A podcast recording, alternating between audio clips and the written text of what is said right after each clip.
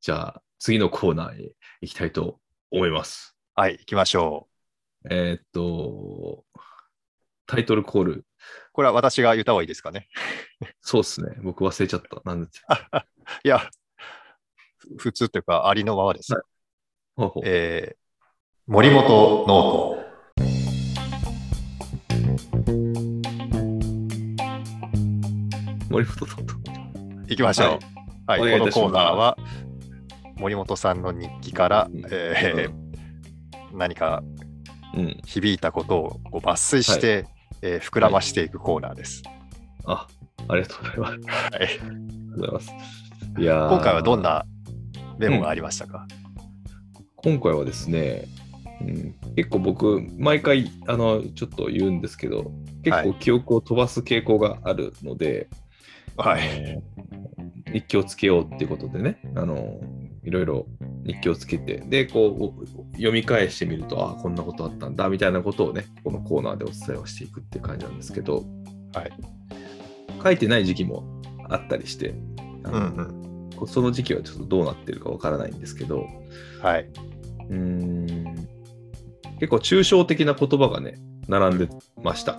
でうんこれ何を意味するんだろうなっていうところもあったりとか、まあ、あとは本当に普通にサッカーのあの話はい。を出たりとか、えーっとやることが多いなって書いてあったり、まあ愚痴みたいな ことも書いてあったりとかっていう感じでしたね、今週の、えっと、週間の日記のレビューは。あとはあれですね、鬼滅の刃。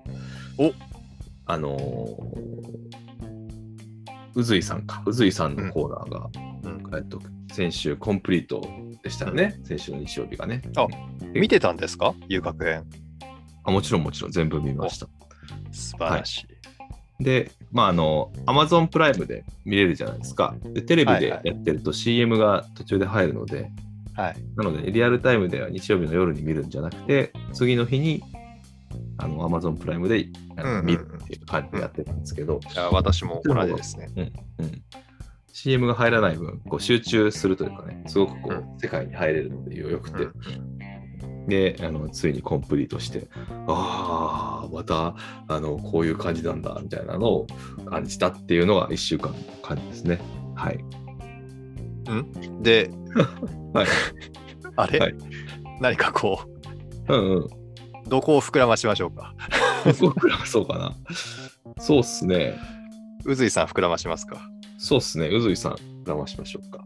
あの、いつだったかなうん。遊郭編がまだ始まる前だったかに、うん。森本さんに、いや、次の話話題は、話は、きっと森本さん好きですよっていうのをはいはいは言っい。た記憶があるんですけど、どうですか宇髄さんみたいな人、好きじゃないですか、まあ、 そうですね、宇髄さんみたいな人はすごい好きです ね。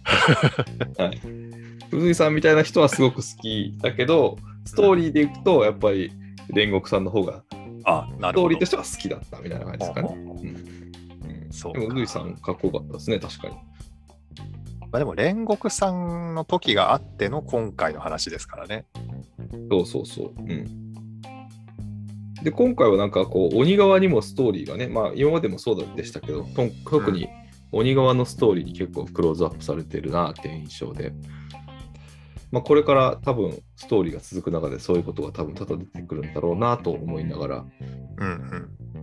なんていうの出演者側出演者っていうかてかあのいわゆる鬼じゃない鬼滅鬼殺隊側のストーリーが今まで色濃く出てたのに対して、今回はそうでもなく鬼側のストーリーがちょっと描かれててそこはそこで興味深く見たなっていう感じですかね。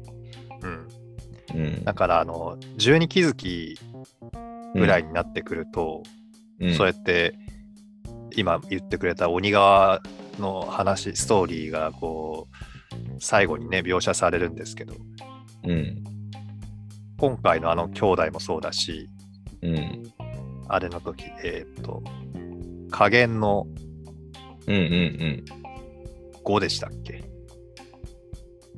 うん。ああ。雲の灘雲山のはいねはいはいはいはい、はいえーっとうんルイかうんうんうん。彼も結構こうストーリーをね描写されてましたけどだからそう、うん鬼になっなるには鬼になった理由があったんですよね。うん、そうですね。うん。だから人を殺したり人を食ったりしたこと自体は許されることじゃないってあの今回もね炭治郎が言ってましたけどもうん。それは許されることじゃないんだけどもうんう。ーんとなんかこう鬼にならざるを得なかった何かは例えば人間が作ってないかいっていうのってうん。うあるんですよ。でん。うん。うんこの。先もねうん。上限の4と5はちょっと覚えてないですけど上限の3のほらあ赤座って言ったじゃないですかはいはいはい。うん。煉獄さんと戦ったうん。赤座も鬼になった理由ってのがちゃんとあってうん。でその上どうだったかな2と11はねまたうんかなり色濃い話になるんですけど、上限の1が鬼になったのはおーはい。だからその鬼になった理由があってその理由がなんかねうん納得できるんですよね、はいはいはい。うん。何言ってんだっていう部分ももちろんあるかもしれないんだけどもでもこれタイミング的にうん。そういうシチュエーションに自分が置かれたらもしかしたらうん鬼を選んだかもなみたいなはいはいはい。のってあ,、ある話でうん。そういうのもあってあの作品ってうん。いいよなと思って見てるんですよね。うんうんうん。そうですね。ううん、ん。なんか答えが、答えのない、まあ、国際社会の中でもさまざまなそういうのが出てきますけど、なんかこう、どっちに、どっちがどうとかっていうわけでもなく、ううんーんと考え込まざるを得ないようなことってたくさんありますからね、まあ、それに近いような事柄がこう描写されててうん考えさせられるって言うとちょっと安っぽくなるけどでもそんな感じですかね。